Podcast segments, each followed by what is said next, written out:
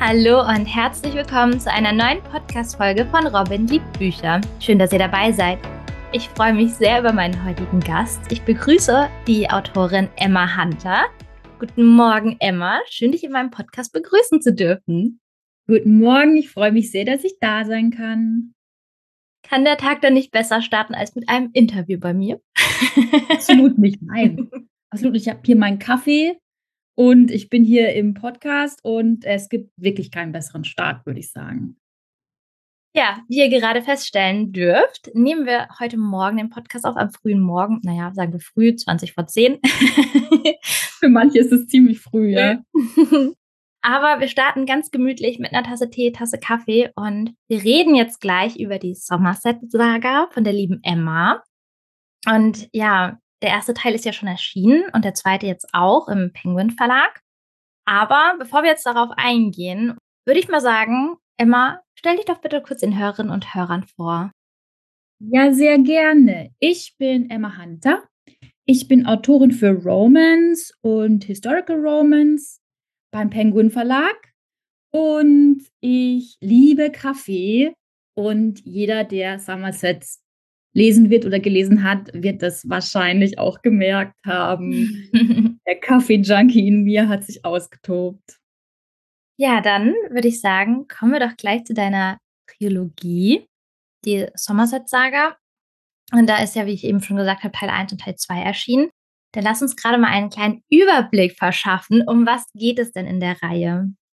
Also die Somerset-Saga, da geht es um drei junge Frauen, deswegen ist es auch eine Trilogie, die von unterschiedlicher Herkunft sind und so ein bisschen ihren Platz im Leben und in der Gesellschaft finden wollen und müssen. Und natürlich geht es ganz viel um Liebe, weil es ist ein Historical Romance, das, da nehme ich jetzt nicht viel vorweg. Und es gibt ganz viele Intrigen und Skandale. Wir tauchen ein in die High Society des 18. Jahrhunderts in England und haben da ganz viele Abenteuer, die die drei jungen Damen erleben zusammen. Der erste Teil heißt übrigens Sehnsucht und Skandal. Der zweite Teil und aktuelle Teil heißt Verführung und Verrat, auf den wir jetzt auch ein bisschen genauer eingehen werden. Was erwartet uns im zweiten Teil? Also der erste Teil, für alle, die ähm, noch nicht gelesen haben vielleicht, der erste Teil geht um Isabella, die einen Ehemann finden muss. Das ist ja so ein Trope, das, das kennen wir ja schon ziemlich gut. Und im zweiten Teil haben wir Rebecca. Und Rebecca ist eine junge Unternehmerin, die ein großes Ziel hat. Sie möchte nämlich in die Politik gehen. Und das ist heute schon schwierig. Und wie das 1795 war, wo die Saga spielt, das kann man sich so ungefähr vorstellen. Frauen durften nämlich weder wählen noch noch ins Parlament. Es wäre undenkbar gewesen. Es gab aber ein paar Schlupflöcher und Rebecca hat sich vorgenommen, diese zu nutzen und einen Mann für sich ins Parlament zu bringen. Und dabei hat sie natürlich einige Hindernisse zu überwinden. Eines dieser Hindernisse heißt Henry Langford, Duke of Somerville, der ihr das Leben so ein bisschen schwer macht und ihr ein bisschen dazwischen funkt auf ihrer auf ihrem Weg zur Politik und dass dabei auch ein bisschen die Fetzen fliegen, können wir uns vorstellen. Aber die beiden entwickeln auch so eine gewisse Schwäche füreinander. Und wie das dann alles abläuft, das könnt ihr dann im zweiten Band Verführung und Verrat lesen. Klingt spannend. Ja, wir gehen jetzt auch ein bisschen mal auf Rebecca ein, weil es wird von, direkt von Anfang an auch klar, sie ist eine sehr ehrgeizige Person, wie du es auch eben beschrieben hast, in einer männerdominierten Welt. Ja, woher kommt dieser Ehrgeiz in einer untypischen Zeit? Also das, das Interessante ist, dass es tatsächlich, ich habe ja da viele Recherche gemacht, es gab sie tatsächlich. Also Rebecca ist jetzt nicht ähm, nur meiner Fantasie entsprungen, sondern es gab tatsächlich Frauen, die auf dem ein oder anderen Wege eben auch über Landbesitz, genauso wie Rebecca das dann ja auch macht, mhm. in die Politik gehen konnten und wollten und tatsächlich auch beträchtlichen Einfluss hatten. Aber ähm, das nur so als, als Background, dass es tatsächlich auch so gewesen sein könnte. Und es gab auch genügend tatsächlich existierende Frauen, die das dann auch so gemacht haben. Rebecca ist ja ähm, die junge Unternehmerin bei den drei Mädels. Also es gibt mhm. die Betty, die Rebecca und die Isabella. Und als junge Unternehmerin ist sie schon massiv gemansplained worden. Das ist auch heute noch so wahrscheinlich. Äh, Mansplaining lieben wir doch alle, nicht wahr? Und sie ist, ähm, sie ist ein uneheliches Kind und hat schon sehr früh Ausgrenzung erfahren und auch ihr, ein Teil ihrer Familie, die Parkers, die auch in Teil 1 eine Rolle spielen, die, äh, die schneiden sie ordentlich. Und Rebecca möchte eine Stimme haben und gehört werden. Und Rebecca möchte was für Leute tun, die eben auch mal Außenseiter sind und nicht irgendwie von vornherein mit von der, wie soll man sagen, an den sonnigsten Platz im Leben bekommen haben. Deswegen möchte sie in die Politik gehen und für sich einen Mann im Parlament sitzen haben, damit sie an Abstimmungen teilnehmen kann und auch einfach Einfluss nehmen kann. Ich finde das sehr stark beschrieben, schon ab Seite 1. Da wird eigentlich schon sehr deutlich, wie Rebecca drauf ist, sage ich mal. Super interessant, war auf jeden Fall sehr schön zu lesen, gerade im ersten Kapitel, wie sie da schon versucht, ihre Meinung Gehör zu verschaffen.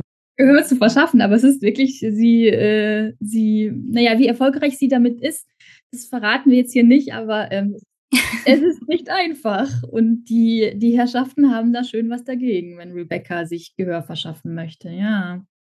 Das stimmt. Ja, dann kommen wir jetzt mal auf den attraktiven Duke of Somerville. Kannst du uns ein bisschen mehr über ihn verraten? Er ist ja quasi so ein bisschen Gegenspieler, Mitspieler von Rebecca. Ja, Henry Langford, Duke of Somerville, der ist, äh, ja, oh, ich wollte, zum einen wollte ich eine Figur haben, die ein bisschen anders ist als der Alexander mhm. in Teil 1, der ja auch ein Unternehmer ist und so ein bisschen der Grumpy der Grumpy Grump ist. Und ähm, Henry ist eigentlich so ein, Henry ist ein Lebemann. Er ist Ende 20, trägt aber den Titel des Duke schon, weil sein Vater bereits gestorben ist. Und äh, der Duke-Titel kommt natürlich auch mit sehr vielen Verpflichtungen einher. Zum Beispiel muss er auf seine Familie Acht geben. Er hat drei jüngere Schwestern, die Jane, die Amelia und die Eliza. Von Eliza werden wir in Band 2 auch ein bisschen mehr kennenlernen. Und er hat seine Mutter, die Dowager Duchess, die eine sehr beeindruckende Frau ist. Und er hat Frederick, seinen Promenadenmischlingshund. Das ist so seine Crew. Und das, was das Problem vom Henry ist, ist, dass er von vornherein, und das war auch tatsächlich, auch das ist nicht an den Haaren herbeigezogen, es lastet ja sehr viel Druck auf. Man denkt sich immer so, ja, was, was kann denn jetzt bitte so ein Duke, der in der Kohle schwimmt, und hier äh, den ganzen Tag sich verlustieren kann mit was weiß ich, was kann denn der schon bitte an Problemen haben? Aber das ist auch das, was, ähm, ja, das sehen wir ja an den Stars heutzutage auch. Also es gibt massiven Druck, wenn man in der Öffentlichkeit steht oder wenn man ähm, Rollen erfüllen muss und man muss einfach funktionieren. Und wenn man nicht so funktionieren kann oder will, dann kriegt man echt Probleme und muss gucken, wie man sich da so ein bisschen rum navigiert in seinem Leben. Und äh, die Erwartung an Henry ist natürlich von seiner Mutter und auch von der Gesellschaft, du musst heiraten, du musst Erben produzieren und du musst den Titel weiterführen. So. Und dann gehst du auch, äh, nimmst du auch deinen Sitz im House of Lords wahr. Ob du Bock auf Politik hast, ist völlig egal. Mhm. Du machst das, weil du bist der Duke. Und das ist so ein bisschen der Background zum Henry. Und damit gibt es einen ordentlichen Zusammenstoß mit Rebecca, die ja irgendwie ihre rechte Hand dafür geben würde, ins Parlament zu kommen. Und dann dieser Typ da in seinem Luxusleben äh, nimmt nicht mal seine Aufgaben wahr und ähm, lässt so seine Verantwortung total schleifen. Und das ist so ein bisschen der Konflikt, mit dem wir hier arbeiten. Und dann kommt da natürlich die Liebe so ein bisschen mit rein. Aber ähm, die verkompliziert es dann auch noch ein bisschen, ja. Ich finde, das klingt total spannend, auch gerade, dass du so viel von der Realität mit reingebaut hast. Dann kommen wir jetzt aber auch kurz nochmal zu einem Nebencharakter, weil wir hatten ja jetzt unsere beiden Protagonisten. Und zwar zur Betty, die Freundin von Rebecca. Und ja, sie ist ja ein wichtiger Bestandteil, weil sie ja schon Teil 1 äh, ja ihren Auftritt schon hatte und auch in Teil 3 haben wird. Ja, was macht denn Betty als gute Freundin aus? Also Betty ist ähm, Im Gegensatz zu Isabella und Rebecca, tatsächlich kommt Betty aus sehr, sehr armen Verhältnissen. Sie ist eine Bauerntochter. Mhm. Äh, sie hat die niedrigste Herkunft von den drei Mädels und ist ja am Anfang von Band 1 auch eigentlich so die, mh, hm, das Dienstmädchen von Isabella erstmal, steigt dann auf zur Gesellschafterin, aber eigentlich hat sie auch die, die Ausbildung und die, den Background, den schulischen Background auch nicht. Und was Betty ausmacht, ist, glaube ich, dass sie ähm, zum einen das Herz einfach am rechten Fleck hat und dass sie nicht urteilt, weil alle Figuren machen Fehler. Das ist auch ganz wichtig, dass sie Fehler machen. Wir alle machen Fehler. Ich glaube, das, was man sich dann wünscht, wenn man so einen Fehler macht, ist, dass man das nicht verurteilt, dass man nicht verurteilt wird dafür. Und das ist es, was Betty nicht macht. Sie, Betty, wenn es ein Problem gibt, stellt keine Fragen, sondern sie ist einfach da und sagt, okay, ich bin da, was müssen wir tun? Ich helfe dir jetzt. So. Und das ist was, was sie wirklich ausmacht und was sie auch so als Ergänzung zu Isabella und Rebecca, so dieses Dreigespann dann irgendwie so noch bisschen ähm, nochmal eine andere, eine andere Sichtweise da reinbringt. So. Mm, okay, verstehe. Klingt auf jeden Fall sehr harmonisch und schön abgerundet.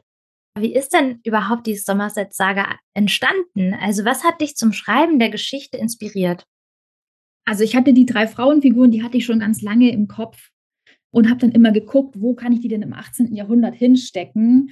Wo gibt es einen Konflikt politisch oder so, damit da so ein bisschen ein interessantes Setting ist. Und dann habe ich irgendwie, das war glaube ich Dezember 20, das war genau vor zwei Jahren, habe ich Sanditon gesehen. Das ist eine BBC, die kann ich übrigens Sanditon. Leute da draußen, Sanditon ist mega gut, total underrated, wird nicht oft genug gesehen. Also es ist ein Roman von ähm, Jane Austen gewesen, der ähm, nicht zu Ende geschrieben wurde. Mhm. Und da hat die BBC so ein Historical Drama draus gemacht und man konnte total cool sehen, wo das tatsächlich original Jane Austen ist und wo dann irgendwie so eine moderne Slayer mit draufgelegt. Und ich fand, es hat mega, mega gut funktioniert einfach. Ich fand es so geil. Und dann dachte ich mir so, okay, also ehrlicherweise so ein Setting für die drei Mädels, das wäre perfekt. Und dann habe ich das äh, meiner Agentin vorgeschlagen und die war dann gleich ganz elektrisiert. Mhm. Und dann kam zu der gleichen Zeit Bridgerton raus. Es war im Dezember 2020 und es wurde ein Riesenerfolg. Und dann habe ich auch dann, also wir haben dann gesagt, okay, also wenn Betty, Isabella und Rebecca jemals eine Chance haben werden, dann müssen wir jetzt die, äh, die Idee pitchen, den Verlagen. Und tatsächlich haben die Dreier dann bei, äh, bei Penguin ein super tolles Verlags äh, zu Hause gefunden. Und so kam es dann auch relativ schnell. Also ähm, ich habe das hat lange so in mir so ein bisschen gearbeitet und dann sind wir relativ schnell mit den dreien ausgekommen. Das war sehr cool. Wow, toll. Aber stimmt, das passt perfekt. Also jetzt gerade zu der Zeit, weil es gibt ja viele Geschichten, finde ich, im 18. Jahrhundert oder die im 18. Jahrhundert jetzt aktuell spielen, was total interessant ist. Ja, genau. Die meisten sind Anfang 19. Jahrhunderts zur Regency und im Endeffekt ähm, sind wir ja mit der Betty, der Isabella, der Rebecca so ein bisschen Pre-Regency, weil wir so in den 1794, 1795 spielen und die anderen Bücher mindestens zehn Jahre später. Aber ehrlicherweise, das ist jetzt alles so, ne? Ende 18. bis Anfang 19. Jahrhundert. So grob kann man das schon zusammenfassen. Du bist ja der Profi auf jeden Fall. Du musst ja auch einiges, sage ich mal, recherchiert haben dafür. Die Handlung spielt also so im 18. Jahrhundert. Das heißt, wir haben, wie du eben schon gesagt hast, ganz andere Rechte, was Männer und Frauen angeht. Wir haben gesellschaftliche Gepflogenheiten, die wir heute schon gar nicht mehr kennen, andere Kleiderordnung und eigentlich gefühlt, sagen wir mal, ist alles anders. Wie ja. lange hat deine Recherche gedauert, damit du das in deinen Büchern getreu nachgeben kannst? Ja, also ich komme ja, ich ja eigentlich aus dem historischen Roman. Also ich habe vorher historische Romane geschrieben und ähm, liebe Recherche. Ah, I love it. Die meisten hassen es, glaube ich, wie die Pest. Und ich finde es ja voll geil.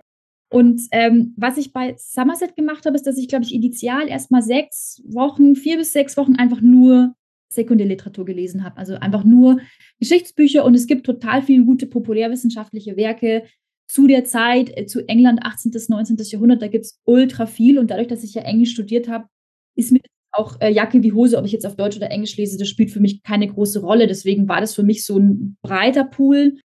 Und nach äh, vier bis sechs Wochen habe ich dann ähm, genügend Infos gehabt, weil man ja wirklich, man fängt ja echt bei Null an. Man fängt ja an, was haben die zum Frühstück getrunken? Hatten die schwarzen Tee, grünen Tee? Haben die schon Kaffee getrunken? Und wenn ja, wie haben die ihren Kaffee getrunken? Was haben sie gegessen? Was haben sie angezogen? Wann sind die überhaupt aufgestanden? Blabla. Also so tatsächlich diesen Alltag, den wir heute haben, den haben wir da einfach gar nicht. Das heißt, man muss quasi jede Sache, die passiert, irgendwie vorher recherchiert haben. Mhm. Sollte man. Ähm, jedenfalls hatte ich nach sechs Wochen so ein Grundgerüst und hatte auch schon bei der Recherche viele interessante Sachen gefunden. Und konnte dann ähm, mit dem Plotten anfangen. Und was ich dann mache, ist, ich schreibe dann und recherchiere neben dem Schreiben tatsächlich. Also wenn ich den Plot mal festgelegt habe, der Verlag nimmt den Plot dann ab, sagt, okay, cool, schreibt es so, dann äh, fange ich einfach an zu schreiben. Und wenn ich jetzt sehe, okay, da ist jetzt eine Szene, die Ballroom-Szene von Isabella im Band 1 oder Rebecca macht mal einen Ausflug in so einen Pleasure Garden, also in so einen Park, mhm. dann recherchiere ich genau, welcher Park war das, wo war der, wie sah der aus. Es gibt viele, äh, viele Bilder, Gemälde, Zeichnungen, die Gott sei Dank alle online sind. Und es war ja irgendwie Corona-Krise und an Reisen war ja echt nicht zu denken zu einem großen Teil. Das heißt, danke Internet, danke Bibliotheken. Ähm, ich ich habe hier in meiner Stadt eine Staatsbibliothek. Da gibt es ungefähr jedes Buch, das jemals irgendwie geschrieben wurde und auch von vor 200 Jahren. Das ist einfach ultra geil, weil man alles einfach kriegt. Und so ist es dann so ein ongoing Prozess. Neben dem Schreiben dann wieder punktuell was zu recherchieren. Und ähm, so habe ich das bei jedem Band gemacht. Ich hatte immer noch so eine Vorab vier bis sechs Wochen Recherche plus und dann neben dem Schreiben noch. Es hört quasi nie auf. Man, man guckt die ganze Zeit irgendwas nach, gefühlt. Auf jeden Fall eine Menge Arbeit es sind ja auch, der zweite Teil sind ja jetzt ungefähr, sag ich mal, 600 Seiten lang. Wie lange hast du denn gebraucht, bis dein Roman druckreif war? Also es gibt ja verschiedene Phasen. Jetzt kommt der Bücher-Nerd-Talk. Alle, die da kein Interesse haben, hört mal kurz weg. Also es gibt ja verschiedene Phasen im Entstehungsprozess des Buches. Das heißt, ich habe als Autorin, ähm, vor allem wenn man einen Vertrag unterschrieben hat, ähm, so und so viel Zeit und wir wollten mit Somerset relativ schnell ähm, die drei Bände hintereinander, damit die Vielleser auch schon schön weiterlesen können. Das heißt, ich hatte pro Buch eigentlich nur sechs Monate. Mhm. Ähm, das ist okay, das ist so, ich finde so am unteren Level, wenn man entspannt, finde ich so ein 500 Seiten Buch, okay, jetzt werden wir wahrscheinlich viele äh, den Kopf schütteln, aber so ein Jahr, ein Buch entspannt in einem Jahr wäre cool. Äh, let's face it, haben wir fast nie, ganz ehrlich. Und also ich hatte so fünf bis sechs Monate pro Buch und danach kommt dann eine Lektoratsphase. Das heißt, es gibt ein sprachliches Lektorat und ein inhaltliches Lektorat. Das wird dann alles in Buchseiten gesetzt und dann gibt es noch eine Druckfahne, die ich auch nochmal lese, wo ich dann nochmal Kleinigkeiten rausnehmen kann. Ähm, sollte ich aber nicht das heißt, Schreibzeit war fünf bis sechs Monate inklusive Lektorat, sagen wir, und Druckfahne vielleicht acht bis neun Monate. Wahnsinn, wie viel Arbeit da drin steckt und wie viele da mitwirken. Es ist echt ein Team und ich habe das auch immer, also ich bin ein großer Freund vom, vom Dank hinten und so ein Buch ist echt ein Team-Effort. Also na klar sitze ich alleine da und schreibe das Ding, aber vorher habe ich schon mit meiner Lektorin gesprochen und mit meiner Agentin gesprochen, den Plot durchgesprochen und das Exposé durchgesprochen und auch im Lektorat, da, da, da diskutiere ich auch mit meinen Lektorinnen dann, äh, sollen wir das lieber so oder so. Ähm, von daher ist es tatsächlich nie ein Einzelkampf, sondern da sind ganz viele Leute beteiligt und ist auch volles Privileg, dass ich an so einer Idee von mir, das ist total absurd, man muss sich das eigentlich mal so vor Augen führen. So, ich habe so eine komische Idee und dann ist halt einfach so ein Team an Leuten, die mit mir versuchen, das Beste daraus zu holen. Eigentlich total krass. Also ich, manchmal checke ich selber noch nicht ganz, muss ich ehrlicherweise sagen. Keine Ahnung. Ah, vielleicht kommt das dann mit dem dritten Buch. Ja, sitzt du denn schon aktuell an Teil 3? Ja, Betty. Betty habe ich äh, letzte Woche final abgegeben. Yay! Also Betty, es gibt ja bei Büchern, das ist ja immer ein sehr langer Vorlauf. Und ähm, Betty hat jetzt beide Lektoratsphasen durchlaufen. Sie ist fertig und im Januar kriege ich die Druckfahne. Und dann wartet Betty schon ganz ungeduldig, von euch gelesen zu werden nächstes Jahr. Wow, gibt es denn schon ungefähr so ein Erscheinungsdatum nächstes Jahr? Es gibt sogar schon genaues Erscheinungsdatum, und zwar ist es der 11. Mai 2023 Hit the Bookshops. Äh, am 11. Mai kommt Betty in die Regale und ähm, komplettiert das Frauentrio. Perfekt. Also ihr habt noch mal genug Zeit. Wer die ersten beiden Teile nicht kennt, ihr könnt sie noch lesen und dann pünktlich den dritten Teil anfangen. Ja, noch eine kurze Frage zu deinen Bänden. Kann man die auch unabhängig voneinander lesen? Ja, das könnt ihr auf jeden Fall. Also wir haben geguckt, dass wir alle Infos irgendwie so droppen nochmal, die wichtig sind am, am Anfang des, des jeweiligen Bandes, ähm, damit ganz klar ist und man kann also auch bei Band 3 einsteigen. Irgendwie fände ich's aber trotzdem, glaube ich ich glaube, insgesamt ist es ganz nett, wenn man bei 1 anfängt, wenn man dann irgendwie die Mhm. Freundinnen auch die Freundschaft, die sich entwickelt und auch die die Personen es gibt ja 'n paar, ähm, Figuren, die bleiben. Der Tom ist in allen 3 Bänden, Betty und, äh, Isabella und Rebecca und deren, ähm, möglicherweise Ehemänner. Also, ich möchte jetzt hier nicht spoilern oder Freunde und die die zu begleiten durch 3 Bände macht wahrscheinlich 'n bisschen mehr Spaß, aber man kann auch einfach Band 2 kaufen und lesen oder Band 3. Das ist äh, das ist überhaupt kein Problem. Okay. Und für welches Lesealter würdest du die Reihe empfehlen? Also, wir sind ja hier bei der Romance. Das heißt, es gibt hier Liebesszenen. Ich finde, das ist 'n total wichtiger Teil von Romance. Es ist nicht closed door. Das heißt, ich würde sagen, ab 16. Aber es ist auch wirklich tatsächlich es ist mir ganz wichtig, dass es sehr respektvoll und, ähm, gut abläuft. Und das ist ja so 'n bisschen die Sache bei den Historical Romances, auch wenn die immer 'n bisschen verschrien werden als Schund, was ich ja gar nicht nachvollziehen kann, ist es ja so, dass die Frau voll auf ihre Kosten kommt, was ja echt richtig toll also, ich muss das leider 'n bisschen feiern. Ähm, ähm, deswegen ab 16 auf jeden Fall safe zu lesen. Kommen wir nun schon zu den Standard-Abschlussfragen. Wir neigen uns dem Ende. Welches Genre bevorzugst du beim Lesen? Schwierig. Ich, ähm ich lese sehr viel Romance und auch wenn mir viele dafür wahrscheinlich ins Gesicht springen, ich lese auch gerne New Adult, wirklich gerne. Ich finde, wir haben da ganz, ganz viele tolle Autorinnen in Deutschland und international und habe natürlich aber so auch so 'n so Hang zum Historischen. Also, Historical Romance liebe ich auch sehr und das sind momentan die 2 ähm, die 2 Genres, die ich am meisten lese tatsächlich. Und was bewegt dich zu einem Buchkauf?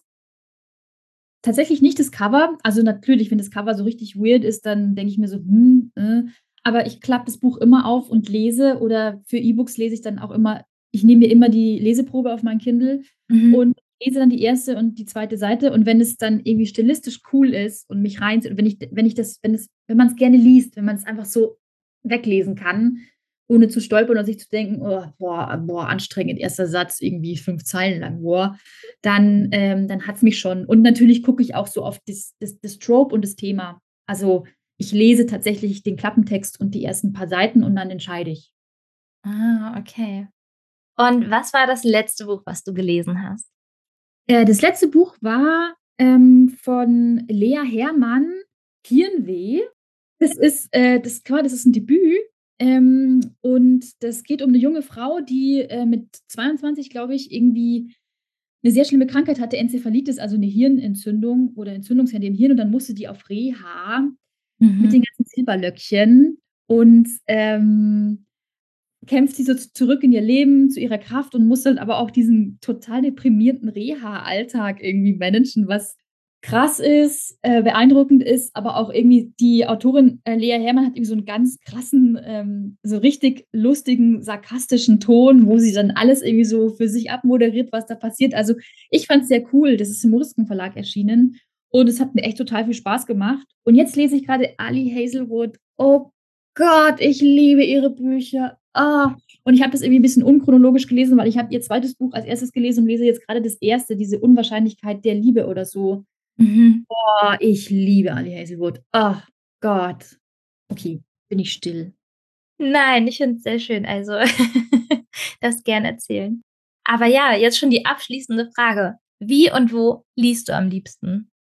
Okay, das kommt auf die Jahreszeit an. Mhm. Es gibt ein Winterhalbjahr und ein Sommerhalbjahr. Im Oh. Sommerhalbjahr lebe ich quasi auf meinem Balkon. Ich liebe frische Luft, ich liebe meinen Balkon. Da habe ich so 'n Palettensofa Mhm. und einen Sonnenschirm und, ähm, ich versuche alles so viel wie möglich meines Alltags auf diesem Balkon auszulagern und lese dann natürlich auch am liebsten. Und im Winter bin ich auf meinem Sofa. Da habe ich eine Kuscheldecke, jetzt auch eine Wärmflasche, weil ich nicht mehr so viel heizen möchte, wie wir alle wahrscheinlich. Ja. Ähm, und habe mein Tischchen neben mir, wo ich meistens Kaffee oder Tee stehen habe und, äh, lese dann da stundenlang, bis ich Rückenschmerzen bekomme. Dann muss ich irgendwie zwei zweimal durch die Wohnung laufen nach 'n paar Stunden und dann kann ich mich wieder auf mein Sofa fläzen.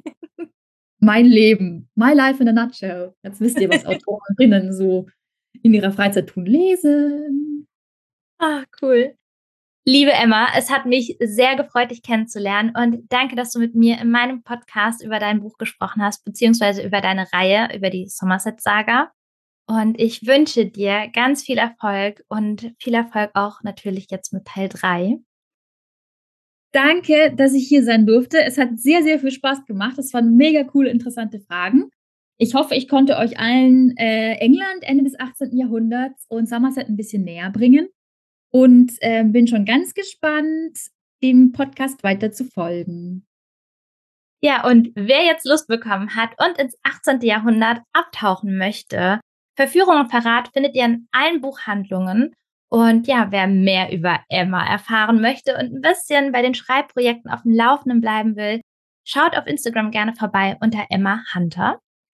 Ich glaube, emmahunter.books. Ich glaube, es gibt ein paar Emma Hunters. Ich bin leider nicht die einzige Emma Hunter. Ai, ai, es gibt ai. auch so eine Emma Hunter mit, ähm, wie soll ich sagen, ganz einschlägiger Literatur. Ihr wisst, was ich meine. Aber ich muss jetzt hier parallel direkt mal gucken, aber vielleicht gibt es auch nur mich als Emma. Ich weiß nicht, ob das vielleicht auch ein bisschen Geotargeting ist. Das heißt, wenn ihr als deutsche oder österreichische oder Schweizer Zuhörer dabei seid, dann werdet ihr vielleicht auch Emma Hunter Books als erstes ausgespielt kriegen, weil ähm, wir einfach im gleichen Sprachraum sind. Ja, okay, mir wird halt nur dein Profil angezeigt, ich glaube, weil ich dir eh schon folge. Gut, aber ihr wisst Bescheid, also emmahunter.books dann seid ihr bei der richtigen Emma und dann erfahrt ihr mehr über Verführung und Verrat und zukünftig dann auch über Teil 3. Und dann würde ich sagen, an alle Bücherliebhaber und Bücherliebhaberinnen und die, die es noch werden wollen, genießt den Tag und wenn ihr wollt, hören wir uns wieder nächsten Sonntag zu einer neuen Podcast-Folge von Robin liebt Bücher.